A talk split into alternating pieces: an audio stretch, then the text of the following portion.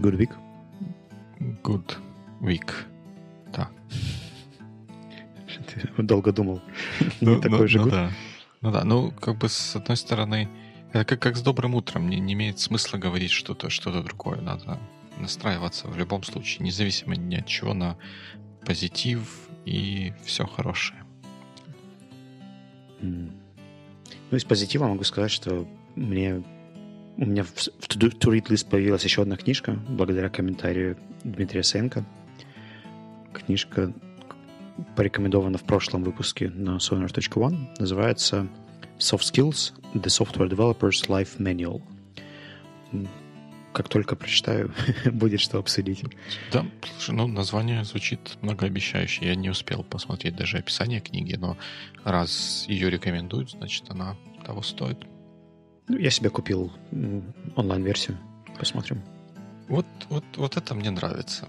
Порекомендовали, купили, э, это уже как бы сделано там, дан, дан, теперь прочитали, обсудили еще to be done. Вот это, вот это правильно, вот это. Ну, здесь немножко сложнее. У меня в списке сейчас она четвертая стоит. Нужно дочитать еще две, потом одну прочитать, и только четвертая будет soft skills. Но я весьма оптимистичен. Ну да, мы все знаем, насколько ты регулярно предаешься чтению, поэтому, наверное, для тебя не составит труда прочесть эту книгу тоже и рассказать. Так Тем, что Дмитрию отдельная благодарность. Точно, да. Спасибо за комментарий, спасибо за совет. Вячеслав уже его внял. А я пока еще нет. Э, Ну что, я уже неделю пользуюсь... Как неделю? Три дня пользовался Workflow. И я тебе скажу, что я не готов продолжать. То есть это не для меня софт. Вот совсем не для меня. Я внимал твоему комментарию, как ты сам говоришь, о том, что там очень легко с помощью одного, одной клавиатуры перемещаться и переходить от пункта к пункту. И вот как-то у меня это совершенно не так работает, как ты говорил. Может быть, я не разобрался в шорткатс, конечно, но у меня произошло два дня разбирательств с э, их навигацией, с изучением их каких-то сокращений, попыткой туда перевести один из проектов, потом второй проект, и на втором я сдался. И как бы два моих самых критичных замечания. Первое в том, что там совершенно невозможно использовать цвета, а я привык к каким-то colors, которые мне помогают различать там разные стадии проекта и так далее. В общем, без цветов в workflow просто смотрится как просто кусочек черного. Даже Google Doc можно редактировать с цветами. А, И второй момент — это неудобная навигация назад.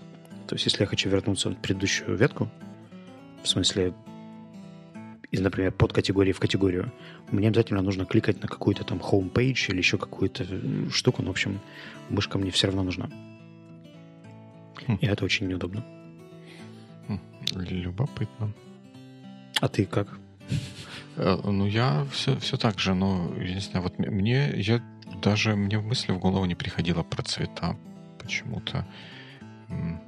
Я как-то, ну, я не знаю, наверное, я вот, вот из-за того, что я с бумаги к этому пришел, на бумаге я пишу ручкой одного какого-то цвета, какого-то, который у меня в тот момент есть, поэтому может быть, я, я, то есть я даже, вот ты сказал про цвета, я только сейчас понял, что сообразил, что таки да, там же нету цветов совсем. А, для И- меня цвета это такой очень-очень важный критерий. А про навигацию по узлам, ну, я не знаю, может быть, какой-то у меня формат использования был другой, или я вот какие-то другие вещи с ним делал, и я то ли не сталкивался с вот этой вот проблемой, то ли, может быть, сталкивался с ней совсем мало, чтобы чтобы даже какое-то мнение составить. И, наверное, я тут, когда ты говорил, я, наверное, понял, что мне надо спрятаться в домике. Возможно, я немножко таки лукавил, когда я говорил про клавиатуру. Наверное, вот я сейчас проецируя вот это вот все как-то, наверное, сказал бы, что ну, процентов, может быть, 80 все-таки это будет клавиатура, а Мгм. мышка там тоже присутствует, но возможно, возможно, потому что я в последнее время э, меньше пользуюсь, а я почти совсем не пользуюсь после того, как я там на столе у себя все переставил по-другому. Я совсем не пользуюсь отдельно взятой клавиатурой и изредка пользуюсь отдельно стоящей мышкой из-за того, что там что-то делается тачпадом, который совсем рядом с клавиатурой. Может быть, поэтому у меня в голове не отразилось, что я все-таки там чего-то куда-то кликаю. Ну, в общем, у меня были какие-то over expectations по этому поводу. Я думал, что там, правда, будет навигация, которая позволит мне все делать шустрее и быстрее, но не вышло. Любопытно, потому что я в целом остаюсь в том же, в том же ключе, что ну, мне вот этот инструмент подходит, но я нашел чуть-чуть более лучший вариант его, чуть более лучший, чем в workflow, как, как мне кажется.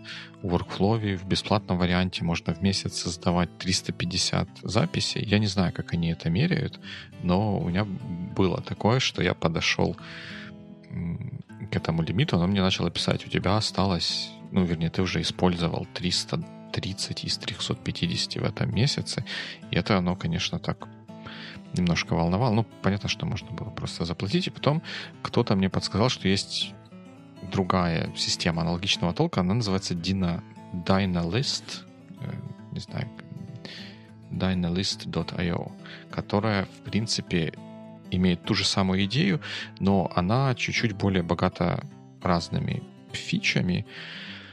И эти фичи как бы мне больше нравятся. Вот в workflow, вот что, что мне, например, в Динолисте нравится, не нравится в workflow, это когда URL вставляешь, например, ссылка на какой-то тикет или на что-то, на какую-то статью или на, на, ну, mm-hmm. на, на, на что угодно. Да? Ссылка может быть на все, что угодно. А workflow распознает, что это ссылка, но он ее показывает тебе во всем, во всей ее необъятной красе. Вот такой вот огромной. Если на какой-то Google Doc ссылка, то она, соответственно, со всеми красивыми XYZ вот этими идентификаторами и всем таким занимает пол экрана, а то и весь экран. И ничего с этим поделать нельзя. Вот в Dynalist, например, можно как в Markdown написать, сделать для ссылки, сделать имя. И можно написать doc, и это будет ссылкой на какой-то такой вот большой URL. Э, в общем, и там немножко другая ценовая политика, и если активно им пользоваться, по-моему, динолистом можно дольше пользоваться бесплатно. В общем, я перешел на, на динолист и пока что радуюсь. Ну, давай сразу спрошу, ты пользуешься мышкой? Ну, наверное, да. Наверное, наверное, да. Я, мне надо, надо над этим, за этим понаблюдать. Я точно радуюсь того, что очень много я там всего могу делать при помощи клавиатуры, особенно вот когда я делаю вот то, то, с чего я начал, ноутс на митингах, я тогда мышку mm-hmm. не трогаю совсем. В каком-нибудь Google Доке я бы это не смог сделать без мышки или в Excel в каком-нибудь. Ну, я так понимаю, что с цветами там, наверное, такая же ситуация, как и в Workflow. А, возможно, я не проверял, потому что, вот я же говорю, мне даже в голову не приходило. Эх. Life is imperfect, что я тебе скажу. Она многообразна. Меня еще просто Google календарь подсадил на эту составляющую. У меня ивенты из разных проектов или из разных составляющих всегда идут разным цветом. И тот же This Week Planner, там тоже три цвета идут там, для каких-то спортивных вопросов, личных и профессиональных. И когда я вижу просто большой черный список, он меня пугает даже наши ноутс к подкасту, они все равно хотя бы синенькими ссылочками тоже легче. Ну, синенькая ссылочка, она даже просто техническое выделение. Она, они могут быть с одинаковым успехом просто подчеркнутыми. Но Google еще и синими их делает. Я к тому, что я Google за это признателен, они молодцы.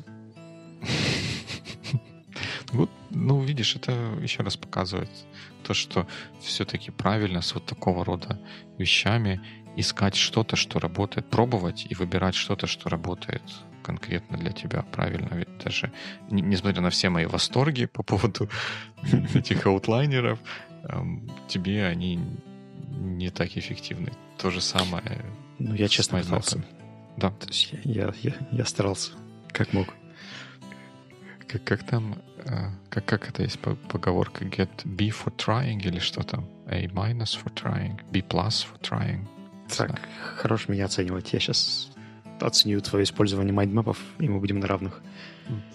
Нет, никаких, каких, на каких мы равных будем. У меня будет минус, что там бывает. Минус бесконечность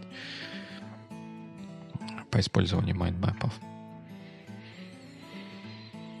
Как-то вот для меня в mind map ах слишком много цветов. Особенно там я недавно видел, кто-то показывал, ну не показывал, а в какой-то рабочей обстановке что-то там возникла история, когда нужно было что-то посмотреть в mind map е XMind овской. Там, я не знаю, это стандартная ли тема, или просто человеку так нравится, но она такая всеми цветами радуги, такая вот переливающаяся была. Я еще раз понял, что это не мое. Слишком много отвлекающих факторов. Визуально мне больше всего был appealing uh, MindMeister из всех, которыми я пользовался. Xmind как-то мне не зашел. Я, когда тороплюсь, я обычно делаю какие-то стандартные когловские штуки, но они мне не очень визуально нравятся. А у меня, по-моему, за какой-то там early sign-in есть 25 майндмастеров, и вот я их берегу для каких-то особых случаев. Платно они мне не нужны, потому что я не, так, не настолько часто этим пользуюсь. Угу. Но в целом я весьма доволен. Ну, здорово, здорово. Это значит, что и разработчикам есть еще над чем работать, потому что интересов потребностей у всех у нас очень много, очень разных. Главное найти платящих пользователей, а не таких, как мы. Я думаю, что, может, я с тобой когда-нибудь онлайн составлю какой-нибудь mind map, чтобы мы сделали его вместе, и ты понял всю а прелесть. чтобы я наконец-то пришел к озарению. Ну, я, я уверен, что ты просто почему-то blindly отказываешься видеть истину, но она тебя догонит. И, и по голове, и по голове. Бывает и так. Может быть, может быть. Но, опять же, в свою защиту могу сказать, что я пробовал, вот как-то у меня не, не полетело. Главное осознать свою проблему, найти для нее решение или попросить, чтобы кто-то научил решению для тех проблем, которые испытываешь. Если я не ошибаюсь, ты как раз пытался донести в массы свет того, как с помощью обучения решать проблемы. Ну их эти массы. Я хочу тебе еще показать э, экран, если ты не против. Окей. Это к вопросу о Неожиданно. Картах. Картах, угу. окей. Так. Картах Таро. Ты видишь мой экран? Я вижу твой экран. Вот насколько это визуально сложно или неприятно сейчас.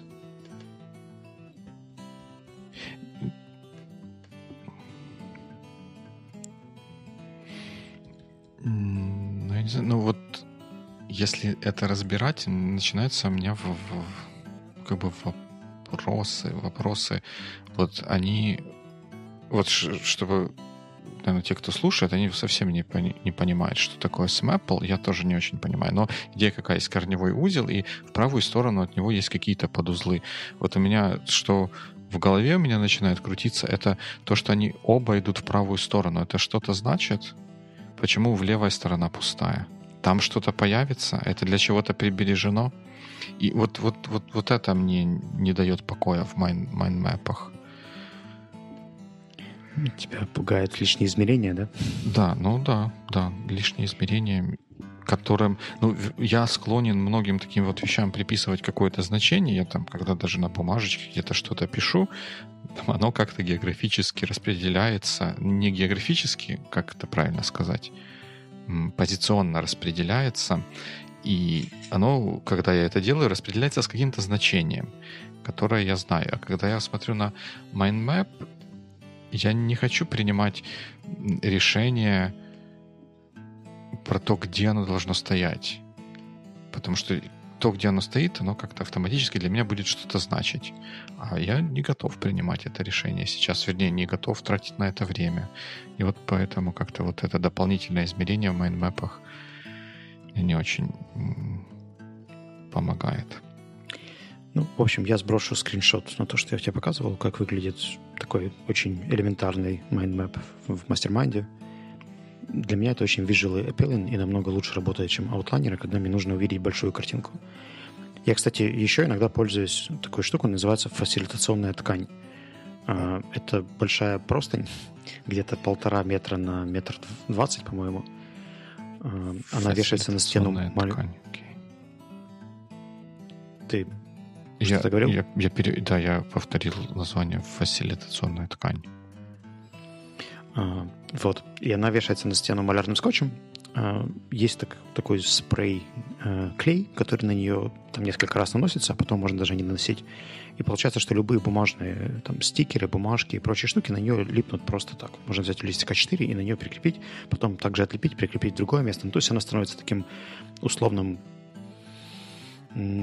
доской, да, на которой ты можешь как угодно размещать любые идеи. Когда у меня слишком большой проект, слишком объемный, я обычно пользуюсь этой штукой. Либо каким-нибудь супер огромным whiteboard, если у меня есть к нему доступ. Но плюс ткани, что ее можно свернуть и забрать с собой и развернуть в другом месте. А с whiteboard немножко сложнее.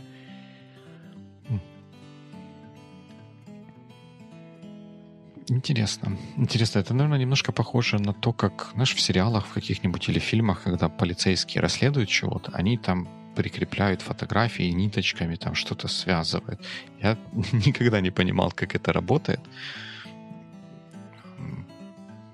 Для них, ну, очевидно, раз, раз это показывают, раз звезды зажигают, значит, это кому-нибудь нужно, значит, для кого-то это работает, но я все равно не понимаю, э, как это... Вернее, как я... Для меня это не, не работает, и я поэтому не понимаю, как именно это должно, должно работать.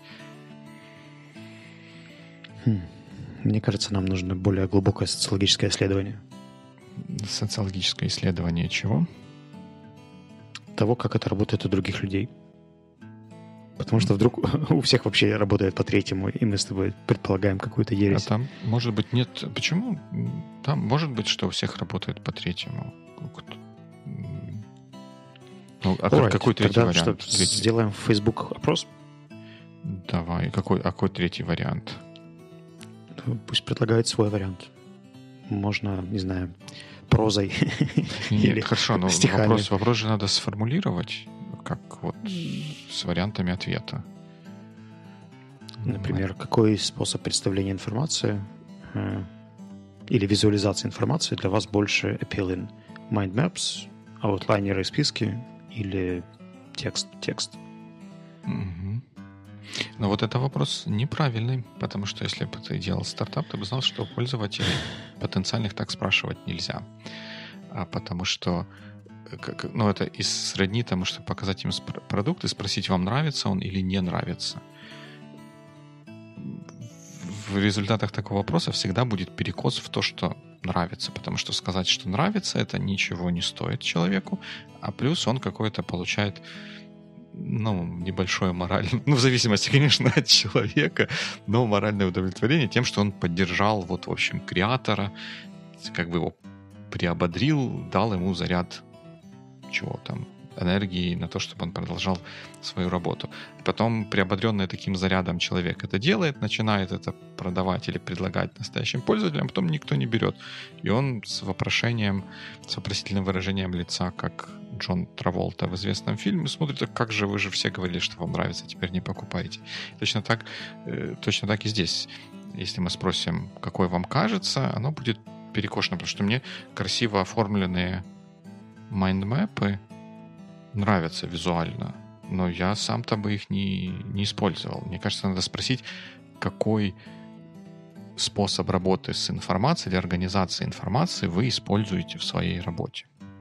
Майндмэпы? Это будет не очень корректный вопрос. Я использовал mm-hmm. слово appealing, потому что я не могу его перевести, но Например, в плане моей работы я очень редко могу кому-то отправить док э, с майндмэпом, только для внутренней какой-то работы команды. Но поскольку я чаще работаю с какими-то заказчиками, компаниями и так далее, я не могу им отправить minutes, например, в формате майндмэпа. Вот. Хотя очень хотелось бы иногда. Вот, вот, вот зачем тебе нужен аутлайнер, потому что в workflow и в Динолисте ты можешь отправить ссылку на отдельную ветку. Пользователь кликнет на нее. Ну, Скорее ну, всего, могу, но нет. Я не хочу пользоваться аутлайнером, потому что для других составляющих, кроме minutes, он не подходит. Возможно. Но сменится эта проблема решает. Кстати, а вот, вот этот mind, эм, как mind, Майстер. Майстер, mind, майстер, он, он же онлайновый, он разве не позволяет э, прислать ссылку на...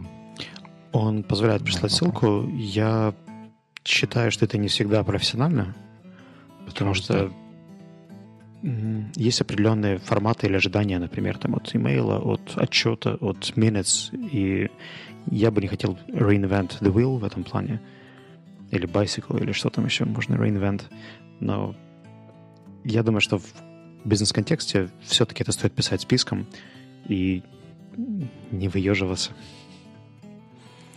Я использую mind map ы для каких-то своих там внутренних описаний проектов, для генерации идей и для описания более комплексных больших систем. Но после обычной встречи в этом нет смысла. Разве что это была очень длинная и конструктивная встреча. Вот, например, наши с тобой call ы я бы в mind map не заносил. Ну, потому что у нас call ы, они же не про mind map, они сфокусированы, мы же просто разговариваем на отвлеченные или не очень отвлеченные темы. Не, а не, я, я в... не про те, которые записываются, а вторые. Про вторые. Которые происходят между выпусками. Ну, это потому что мы, точнее, я там какую-то проявляю определенную слабину, наверное, и леность характера тем, что, что не делаю их такими чуть, чуть более полноценными. Но вот как раз вот для этого кола я прям сплю и вижу или нет. Прям сейчас сижу и вижу, как замечательно было бы делать во время того, как мы что-то обсуждаем, делать notes, вот эти вот самые meeting minutes в аутлайнере и потом прислать ссылку на вот этот вот outline, так, чтобы потом можно было там же отметить, что да, вот это сделано или нет, вот там вот эта ссылка, вот еще какие-то комментарии. И прям живой документ получается. Я, кстати, так это часто теперь использую. Когда начнешь так делать со мной, я соглашусь. Окей. Пока что это все слова, слова. Согласен. Вот упрек прям справедливый вот вструю к тому, что я говорил, что не нравится, не нравится, это вопрос такой. Настоящий критерий это ты делаешь или не делаешь, пользуешься или не пользуешься. Совершенно справедливо. На самом деле интересно, то есть ты keep me tuned по поводу того, что ты решишь и как ты будешь дальше с этим продвигаться, потому что я предполагаю, что даже если я это не люблю, то мне все равно стоит к этому присматриваться. Ну, вот видишь, я как-то для себя такую немножко провожу аналогию между майндмэпами вот этой вот штукой в том смысле, что э, глобально та информация и там, и там организована иерархическим образом, просто визуально она э, другая, и для кого-то работает лучше одно, для кого-то что-то другое. Но я буду keep trying. Ну, даже не trying, а просто using. Alright. Uh, я тебя перебил, ты говорил по поводу организации обучения и моего поста. И когда-то ты заикнулся о том, что там были какие-то моменты, которые тебе были не совсем понятны, или я не, не до конца выразил четко. Mm-hmm. If you remember. Да. Это было полторы недели назад, поэтому... Да, ну вот, смотри, можно начать, наверное, с первого, с первого всего. Получается, ты перечислил несколько шагов. Подожди, э, шагов давай Outline, немножко Outline контекст, да, то есть это... Сори. Да, это пост на моей личной странице 7 ноября по поводу того, как выбирать курс английского, например, или не только английского для компании. Угу. Вот, и что тебя здесь удивляет, радует, не радует? Я уже не помню, 7 ноября это было.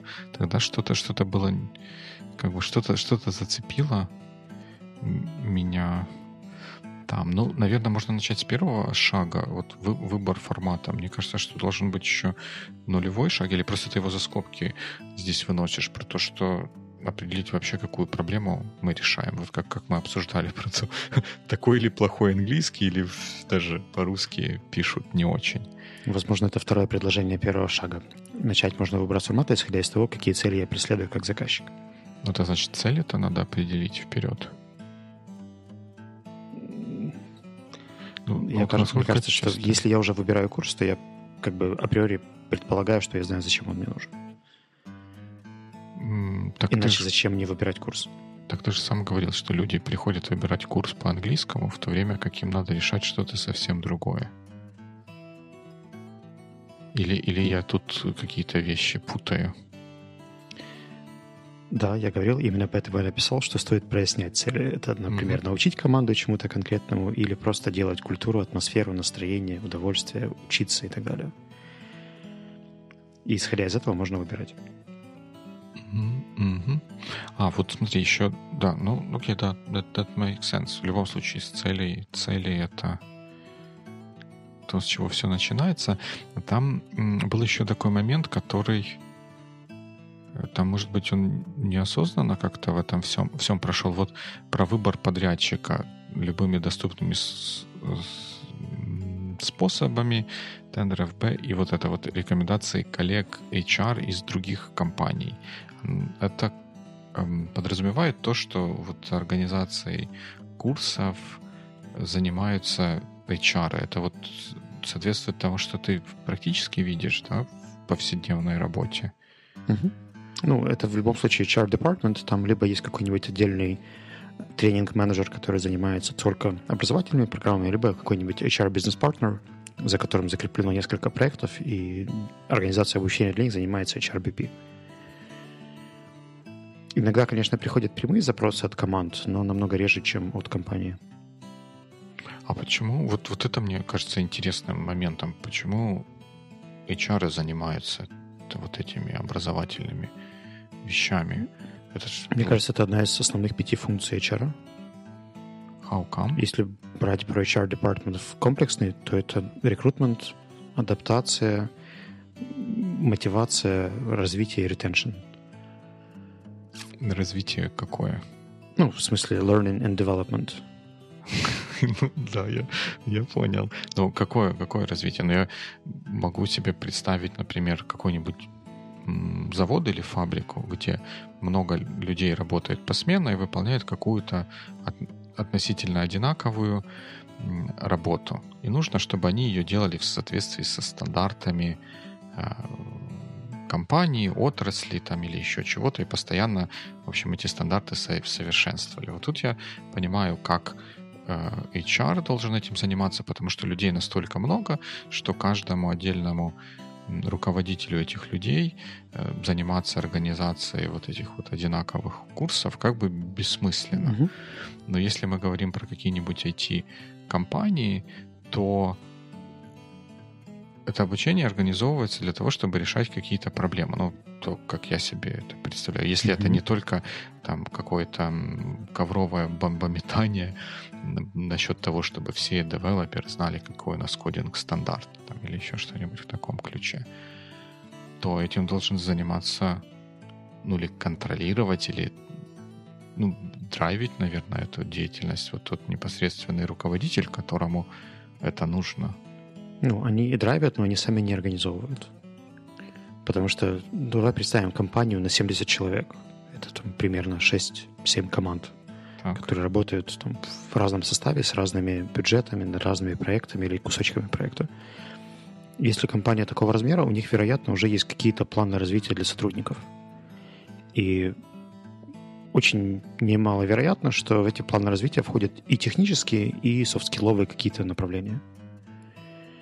А, если этот процесс не координировать, то есть оставить его, например, только этим лидам, то как компания сможет подсчитать, например, какие-то свои затраты на организацию обучения, кому за какие сертификации курсы они готовы платить, кому не готовы, насколько это синхронизировано с тем, куда компания видит, нужно расти, и какие у них амбиции и цели есть в будущем. То есть какой технологический стек они хотят подращивать, какие софт-скиллы им нужны для более эффективного работы с там, той или иной индустрией, Ну, в общем, it really depends. Мне кажется, что иметь координатора, который занимается этим всем, необходимо где-то там, после цифры 80-100 человек. Так, вот я мой вопрос все еще, ну, мое, мой confusion все еще остается заниматься, заниматься чем, если это общий план? Подбором организации. Ну, как общий. То есть у тебя есть цели компании, у тебя есть тем которые эти цели в идеале в случае знают. Но они же прописывают индивидуальные планы развития, исходя из там, каких-то своих потребностей. Ну, Плюс э, еще приходит какой-нибудь PM или delivery и говорит, а добавьте туда еще там, public speaking, чтобы он демо хорошо проводил и там бизнес-корреспонденс, например. И не всегда Team Lead может как бы посоветовать подобрать какой-то курс, потому что ну, ну, ты можешь подобрать курс по бизнес-корреспонденс. Ну, если мне это нужно, то если это задача, как, которую я хочу улучшить своих подчиненных, то, наверное, наверное, да. Ну, а вот я тебя а расстрою. В Украине э, адекватного курса по деловой переписке сейчас я не знаю открытого. То есть есть какие-то закрытые, корпоративные, есть неплохие инструкторы, которые работают B2B, но вот такого курса, куда бы я отправил кого-то сейчас пойти учиться писать имейлы, нет. Ну, значит, я бы да. не отправил никого никуда. Не знаю, купил бы им книжек на Амазоне и заставил самих тренироваться. Не знаю, я как бы как-то решал бы проблему. Это. Ну, в общем, многие компании считают, что не задача тем лида решать софт-скилловые вопросы своих коллег, и не задача тем лида администрировать процесс получения технических навыков после того, как уже выбран метод, там, курс или сертификация. И здесь в этот момент включаются Learning and Development менеджеры. То есть они, по сути, организуют и администрируют этот процесс. Ну, то есть это процесс, который идет параллельно и обособлен от обычной рабочей истории. И мы не можем, ну, в такой постановке вопроса, мне кажется, мы его не можем привязывать к тому, что это обучение как-то решает вот те проблемы, что кто-то что-то плохо пишет. У нас просто есть, как у компании, план, что все должны условно говоря, пройти курс по soft skills. Давайте вот выберем этот курс, вот они все проходят, вот, вот галочка. Ну, мы сейчас говорим о каких-то абстрактных вещах. Смотри, как uh-huh. это работает как бы у тех клиентов, с которыми я работаю. У нас есть 100 человек, у них есть свои планы развития. Планы развития им составляет обычно в комплексе Team Lead и какой-нибудь еще человек. Обычно либо кто-то с delivery, либо с HR, в зависимости, это может быть people partner или еще кто-нибудь, people manager. Очень разные структуры могут быть, но обычно это несколько человек. А, они создают эти планы, и эти планы где-то хранятся в одном месте. А, у компании есть определенный бюджет на то, чтобы помогать сотрудникам расти. То есть кто-то готов оплачивать сертификации, кто-то курсы, кто-то еще что-то, но в каких-то разумных пределах и ограничениях. В том, что компании кажется интересным. Компания определяет приоритет. И не задача тем лида или PM выискивать в этих приоритетах, сколько они готовы платить, кому они готовы платить. Для администрации всего этого процесса, когда есть там 80 планов развития, в которых часто встречается какое-нибудь слово там, или какой-нибудь тренинг, э, задача Training Development Manager найти подрядчика, который сможет прийти в компанию и научить там, вот эту группу из там, 20 человек, у которых это идет кусочком плана развития, тому навыку, который им нужен. Либо подсказать какие-то онлайн-курсы и распределить ресурс компании, э, исходя из тех приоритетов, которые есть, по тем людям, которые учатся.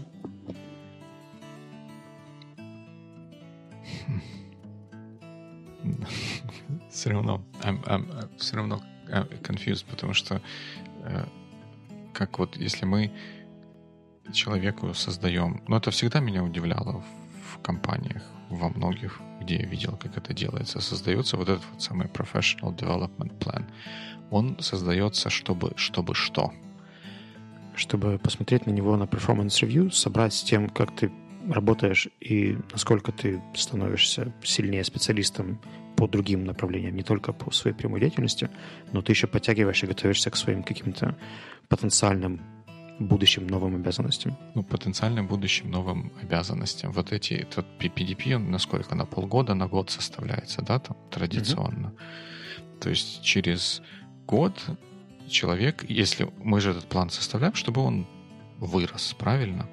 Раз он вырос, значит, он сможет выполнять более сложные задачи, занимать более высокую позицию, получать более высокую зарплату. И мы вот этот план ему составляем для того, чтобы это произошло. Потому что нам нужен человек с большим багажом знаний, умений и всего такого, умеющий решать сложные задачи через год, потому что там где-то эти сложные задачи возьмутся. И mm-hmm. ну, это как бы вопрос, это не, не вопрос не к тебе, это вопрос к компаниям. Вот со скольки компаниях кто может с уверенностью сказать, что да, если человек этот план выполнит, он получит то, что ему обещалось в тот момент, когда этот план, план составлялся. Это как бы первый вопрос. И второй вопрос, что этот план, он должен, он должен привязан быть к тому, что этот человек делает. Да? Он, он должен быть привязан к целям каким-то другим компаний. И эти цели не могут быть просто нам нужен более лучший человек. Мы хотим в следующем году вот мы сейчас запускаем приложение на Linux, и нам наша, например, стратегическая цель сделать, разработать ответвление нашей технологии, которая будет работать на, на Windows. И вот это наше какое-то обучение, вот эти development планы, они будут направлены на то, чтобы мы через какое-то время получили capability достичь этой цели.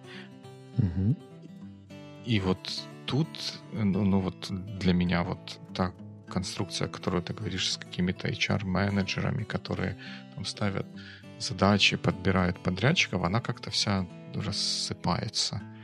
Потому что я не, не представляю себе, как HR-менеджер может решать такую задачу. Так же, как HR-менеджер может помогать набирать сотрудников, может их мотивировать, может их удерживать в компании, и все остальные задачи HR сотрудников. Я не знаю, как ты их оцениваешь в плане эффективности, но мне кажется, что вполне возможно. То есть не задача HR выбирать приоритеты, но они также могут там подбирать э, типы каких-то курсов или выбирать тренеров, давать их на утверждение, например, CTO или техническому директору, или delivery, или еще кому-то. В общем, кто, кто бы не ставил такой запрос от компании, кто является mm-hmm. инициатором этого обучения. Э, он и будет принимать финальное решение, но не он же пойдет искать эти курсы сам. Идти по, смотреть, по, читать. Not? По идее, это, это должна быть его задача, по, которую по он получил от своего руководителя. И... То есть а если нет есть, есть такой принцип грамотного он... делегирования, да, то есть если, например, технический да. директор видит, что компании нужна новая экспертиза, то это не функция технического директора организовать обучение этой экспертизы конечно, всех сотрудников. Конечно, конечно, он пособирает своих подчиненных и говорит, что ты там у меня VP серверных технологий, мне нужно, чтобы через полгода а, у нас была вот такая capability, потому что мы будем делать вот такую вот штуку. Все. И дальше, что дальше делает VP? Да.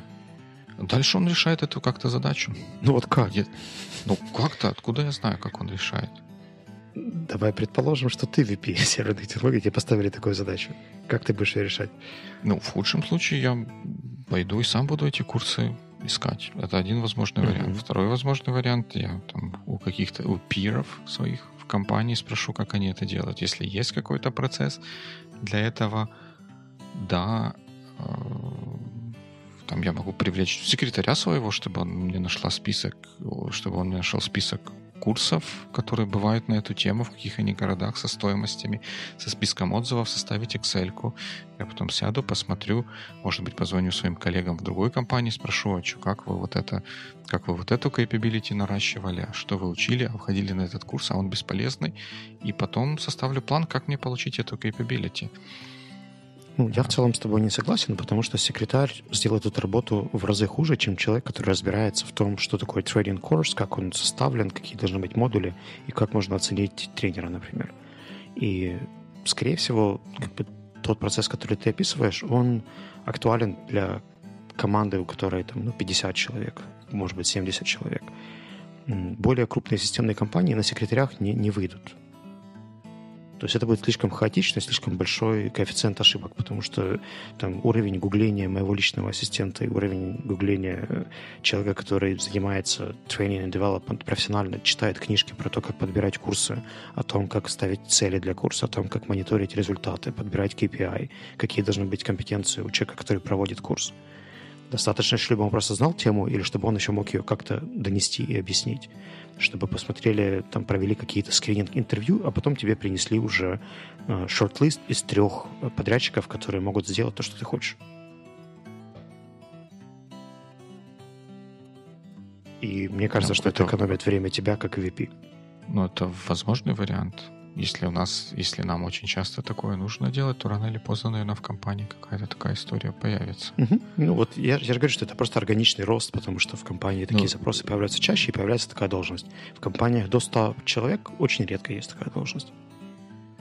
Ну, я не знаю, может быть, это какая-то специфика вот сорсинговой компании, но я как-то вот, в общем, не очень это не очень вижу необходимость вот такой роли, о которой ты говоришь. Ну, смотри, в софтсерве целый университет есть. Ну, потому это что софтсерв не, не это роль, фабрика. Это... Ну, как, ну, ну любая... Ну, смотри, это, это компания, у компании есть функция. компаний, они фабрика. Alright. Ну, в общем, я со своей стороны могу сказать, что я рад, что в пространстве украинского IT появляются Learning Development Manager.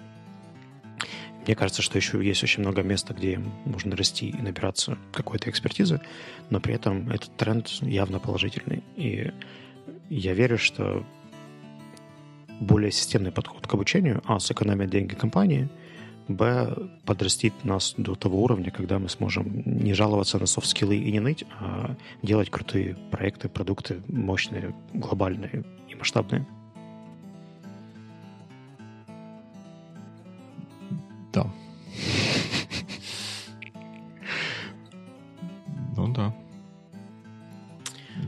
Без soft skill ов ничего хорошего не сделаешь, это факт.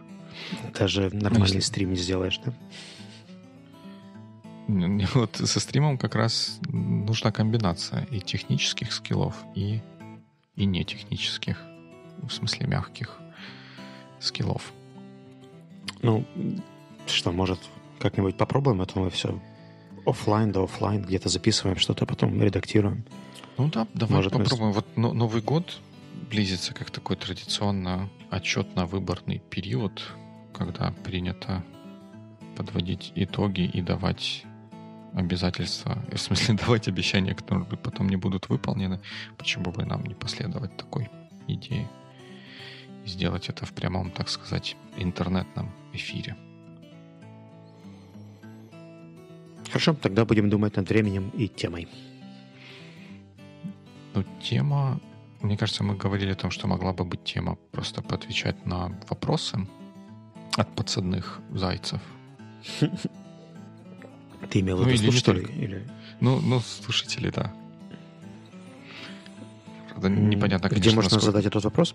Ну, я не знаю, вот я софт-скилловую составляющую начал развивать, а ты сразу какие-то технические вопросы. Я думаю, что мы сделаем Google форму, прикрепим ее в Notes к этому выпуску и к следующим, нескольким следующим.